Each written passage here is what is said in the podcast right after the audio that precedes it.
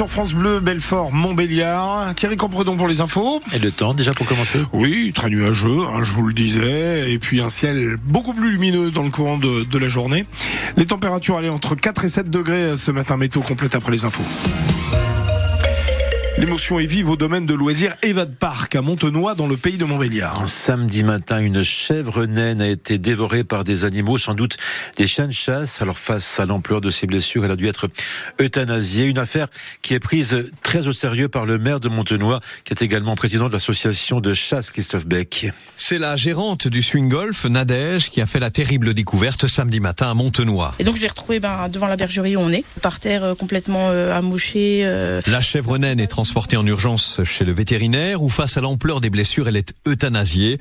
Pour Nadège, l'œuvre des chiens de chasse ne fait aucun doute. On voit que les morsures euh, très nettes de chien. On voit bien la mâchoire du chien, euh, surtout au, à l'encolure au niveau du cou. Le parc a porté plainte et demande des comptes à l'association de chasse, mais sans vouloir polémiquer. On le redit encore aujourd'hui, on n'a rien contre les chasseurs, hein, parce qu'on sait qu'il y a une utilité à la chasse.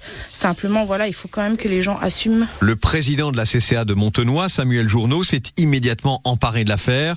Il diligente une enquête et préconise une solution. Périmètre de non-chasse, je, je, ne sais pas s'il faut vraiment le, le, le, voir comme ça, mais en tout cas, un périmètre euh, sans chien peut être euh, une, une solution envisageable rapidement. Oui. Le maire de Montenoy, Mathieu Kalinchuk, la commune est propriétaire des 22 hectares d'Evat Park, salue cette proposition. Je trouve que c'est plutôt euh, intéressant d'envisager ça euh, en règlement interne de la CCA, puisque le problème c'est la répétition de ces événements. Reste à valider la mesure et à en déterminer le périmètre. Un reportage à Montenoy signé Christophe Beck. Forvia, ex-Forestia, pourrait supprimer jusqu'à 10 000 emplois au sein du groupe d'ici 2028 en Europe. Dans le pays Montbéliard, plusieurs sites de l'équipementier automobile pourraient être touchés, notamment à Bavant et Tube selon cours ou à Langeois. Dans un communiqué, la CGT dénonce ce plan de suppression de postes après l'annonce d'un retour bénéfice pour le groupe français.